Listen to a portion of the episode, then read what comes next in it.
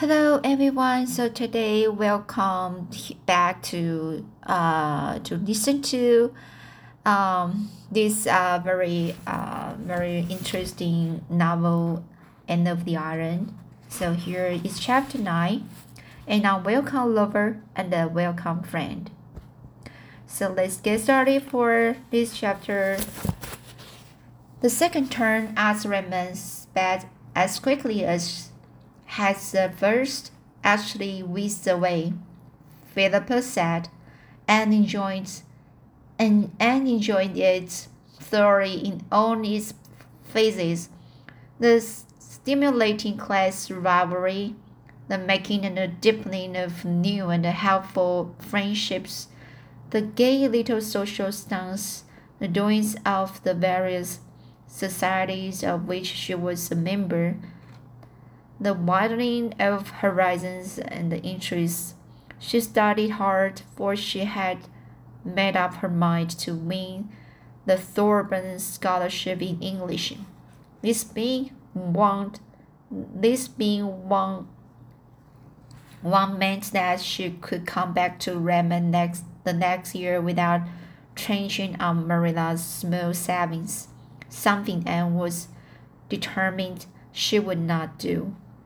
Gilbert, too, was in full chase after scholarship, but found plenty of time for frequent calls at 38 St. John's.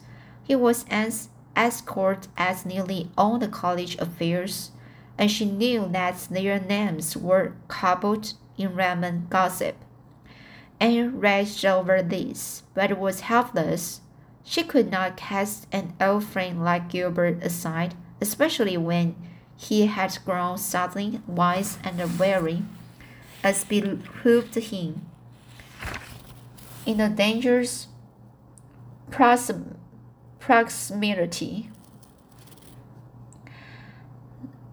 of more than one Redmond youth who would greatly have taken, he, taken, have taken his place by the side of the slender, red-haired co-ed, whose gray eyes were as a alluring as stars of evening. So this is a very long sentence.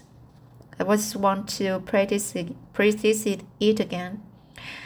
So, um, especially when he had grown suddenly wise and wary, as behooved him, in the dangerous proximity of more than one Redmond youth who would greatly have taken his place by the by the side of the slender red-haired co-ed, whose gray eyes were as alluring as stars of evening.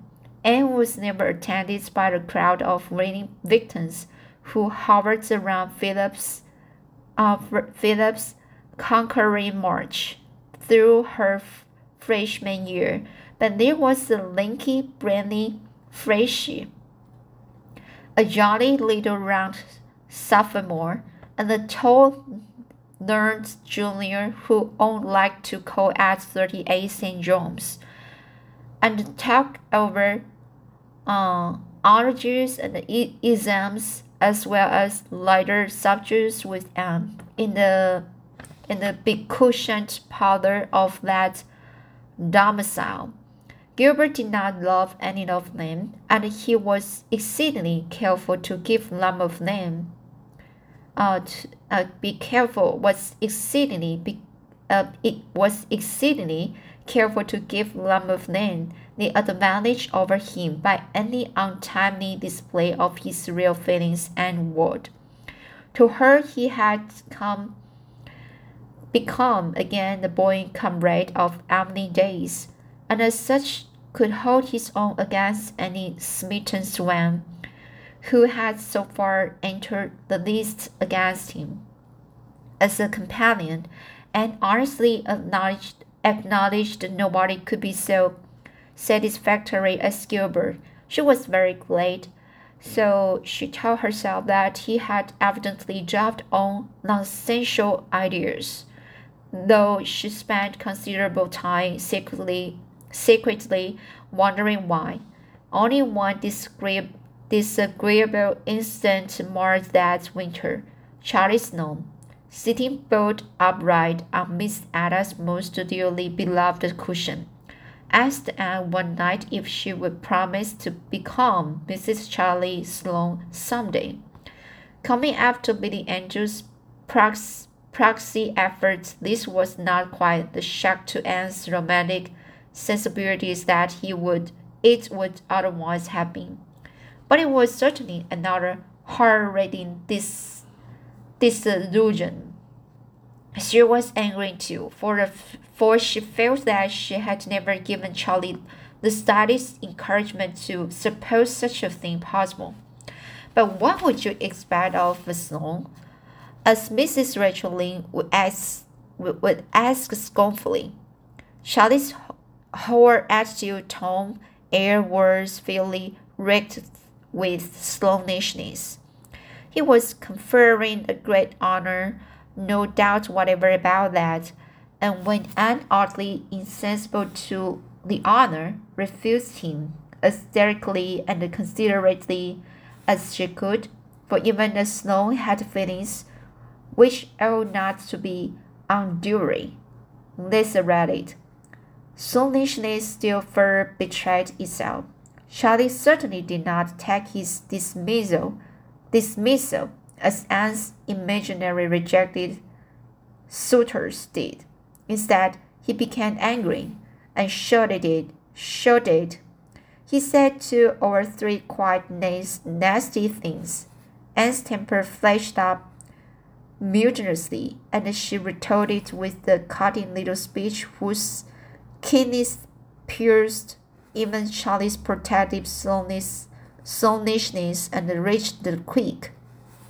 He caught up his hat and flung himself out of the house with a very red face, and rushed upstairs, falling twice over Miss Ada's cushions on the way, and threw herself on her bed in tears of humiliation, humili- uh, tears of humiliation and rage. Had she actually stooped to quarrel with the Sloane? Was it possible anything Charlie Sloane could say had power to make her angry? Oh, this was a degradation, degradation indeed, worse even than being the rival of Lady Bruette. I wish I I need never see the horrible creature again, she sobbed vindictively into her pillows. She could not avoid seeing him again, but the outraged Charlie took care that it should not be at very close quarters. Miss Ada's cushions were henceforth safe from his his depredations, and when he met Anne on the street or in Redmond's halls, his spell was icy in the extreme. In the extreme, relations between these two old schoolmates continued to be thus strained for nearly a year. Then Charlie transferred his brightened affection to a round, rosy, snub-nosed, blue-eyed, blue-eyed little sophomore who appreciated them as they deserved. Whereupon he forgave Anne and condescended to be civil to her again, in the patronizing manner intended to show her just what she had lost. One day Anne scurried excitedly into Priscilla's room. Read that, she cried, tossing Priscilla a letter.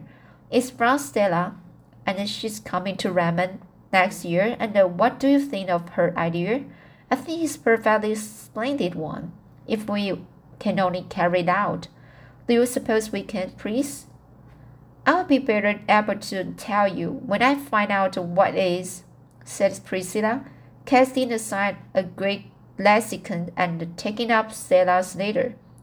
Stella Maynard had, had been one of their chums at Queen's Academy and had been teaching school ever since. But I'm going to give it Give it up, Aunt dear, she wrote, and go to college next year. As I took the third year at Queen's, I can I can enter the sophomore year. I'm tired of teaching in the back country school. Someday I'm going to write a treatise on the trials of a country school marm. It will be a, a hard, a harrowing bit of realism. It seems to be the prevailing impression that we live in Clover and the Clover. Oh, uh, so it seems to be the prevailing impression that we live in Clover and we have nothing to do but draw our quarter's salary. My treatise should tell the truth about us. Why? If a week should pass without someone telling me that I'm doing easy work for big pay, I would conclude that I might as well order my ascension robe immediately and to once.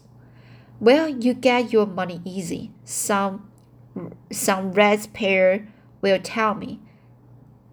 Condescend, condescending, condescendingly, all you have to do is to sit there and hear lessons. I used to argue the matter at first, but I'm wiser now. Facts are stubborn things. But as someone has wisely said, not half so stubborn as Pharisees. So I only smile lo- loftily, loftily now in eloquent silence.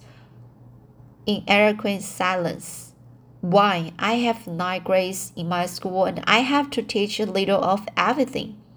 From invest, investigating the, in, the interiors of earthworms to the study of the solar system.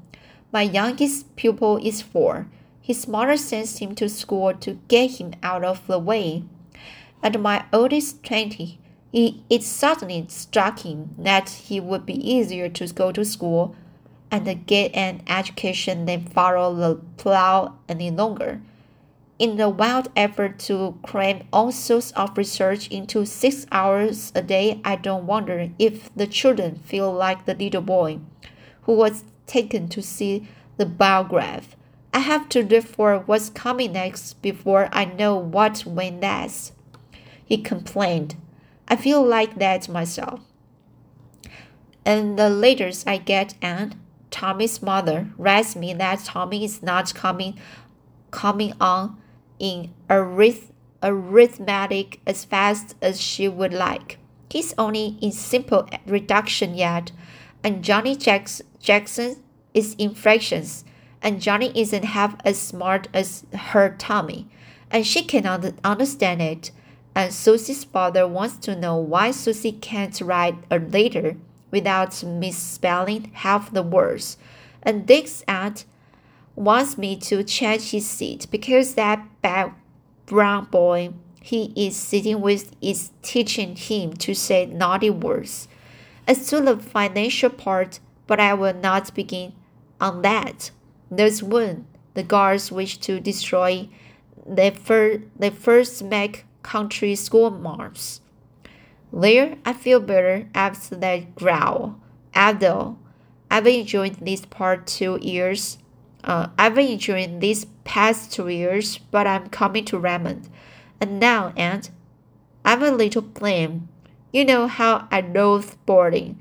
I've boarded for four years and I'm so tired of it. I don't feel like enduring, enduring three years more of it. Now, why can't you and the Priscilla and I club together, rent a little house somewhere in Kingsport and board ourselves? It would be cheaper than any other way. Of course, we would have to have a housekeeper, and I have one ready. I have one ready on the spot. You've heard me speak of Anne and Jamesina. You've heard me Speak of Aunt Jamesina.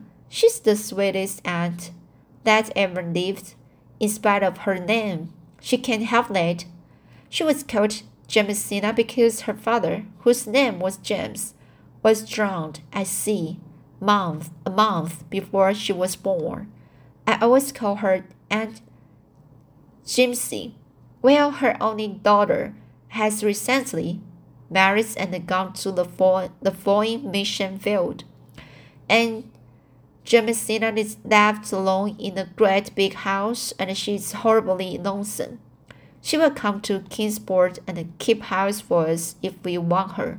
I know you will both love her. The more I think of the plan, the more I like it. We would have such good, independent times. Now, if you and Priscilla agree to it, wouldn't it be a good idea for you, who are on the spot, to look around and see if you can find a suitable house this spring? That would be better than leaving it till the fall. If you could get a furnished one, so much the better. But if not, we we can scare up, scare up gathered. Uh, it's mean, meaning gather, collect, scare up a few sticks of furniture between us and old family friends with attics. Anyhow, decide as soon as you can and uh, write me so late and Jamesina will know what plans to make for next year. I think it's a good idea, said Priscilla. So did I, agreed Anne delightedly. Of course, we have a nice boarding house here, but when all said and done, a boarding house isn't home. So let's go house hunting at once before exams come, come on. I'm afraid it will be hard enough to get a really suitable house, warned Priscilla. Don't expect too much, Anne. Nice houses in nice localities will probably be a way beyond our means. We will likely have to content ourselves ourselves with a shabby little place on some street where on leave people want to know is to be on loan and make life inside compensate for the outside. Accordingly, they went house hunting, but to find just what they wanted proved, proved even harder than Priscilla had feared. Houses there were galore, furnished and unfurnished. But one was too big, another too small. This one too expensive, that one too far from Redmond. Exams were on and over. The next week, the last week of the term came and still their house dreams. Their house of dreams, as Anne called it, remains a castle in the air. We shall have to give up and wait till the fall, I suppose, said Priscilla weary, As they rambled through the park on one of April darling days of breeze and blue, when the harbor was screaming and shimmering beneath the pearl-hued mist floating over it. We may find some shack to shelter us then, and if not, boarding houses, we shall we shall have always with us. I'm not going to worry about it just now anyway, and spoil this lovely afternoon, said Anne, gazing around her with delight. The fresh chill air was faintly charged with the aroma of pine, pine balsam, and the sky above was crystal clear and blue, a great inverted cup of blazing. Spring is singing in my blood today, and the lure of April is a, is abroad on the air. I'm seeing visions and dreaming dreams, please. That's because the wind is from the west. I do love the west wind. It sings of hope and gladness, doesn't it? When the east wind blows, I always think of sorrowful rain on the eaves and the sad webs on the grey shore. When I get old, I shall have re uh, uh, when I get old, I should have rheumatism. Rheumatism when the wind is east. Rheumatism. And isn't it when you discard furs and the winter garments for the first time and the sally forth like this in spring attire? Laughed Priscilla. Don't you feel as if you have been made over new? Everything is new in the spring, said Anne. Springs themselves are always so new too. New spring is ever just like any other spring. It always has something of its own to be its own peculiar sweetness. See how green the grass is around that little pond. and how the widow buds are bursting. And exams are over the gone. The time of convocation will soon come next Wednesday. This day week will be home. I'm glad, said Anne dreamily. There are so many things I want to do. I want to sit on the back porch steps and feel the breeze blowing down over Mr. Harrison's fields. I want to hunt ferns in the haunted wood and gather violets in Violet Dell. Do you remember the day of our golden picnic, Priscilla? I went to hear the frogs singing and the poplars whispering, but I've learned to love Kingsport too, and I'm glad I'm coming back next fall. If I hadn't won the third the Thorburn, I don't believe I could have. I couldn't take any of Marilla's little board, hoard, or little hoard. If you could only find a house, sighed Priscilla. Look over there at Kingsport and houses, houses everywhere, and not one for us. Stop it, please. The best is yet to be. Like the low, like the Lord Roman, we will find a house or build one. On a day like this, there is no such word as fail in my bright lexicon. Lexicon. They lingered in the park until sunset, living in the um, living in the amazing miracle and the glory and the wonder of the springtide, and they went home as usual. By way of Spofford Avenue that they might have the delight of looking at Patty's place. I feel as if something mysterious were going to happen right away. By a pricking of my thumbs, said Anne, as they went up the slope, it's a nice story bookish feeling. Why, why, why? Priscilla Grant, look over there and tell me if it's true, or am I seeing things? Priscilla looked Anne's thumbs and eyes had not deceived her. Over the arched gateway of Patty's place dangled a little modest sign. It said, "Too late. Furnished, furnished." Inquire within. Priscilla said, "Priscilla," said Anne in a whisper, "do you suppose it be possible that we could rent Patty's place?" No, I don't, averred Priscilla. If it would be too good to be true. Fairy tales don't happen nowadays. I won't hope, and the disappointment would be too awful to bear. They are sure to want more for it than we can afford. Remember, it's on Spofford Avenue. We must find out anyhow, said Anne resolutely. It's too late to call this evening, but we will come tomorrow. Oh, please, if we can get this starting spot, I've always felt that my my fortune my fortunes were linked with Patty's place ever since I saw it first.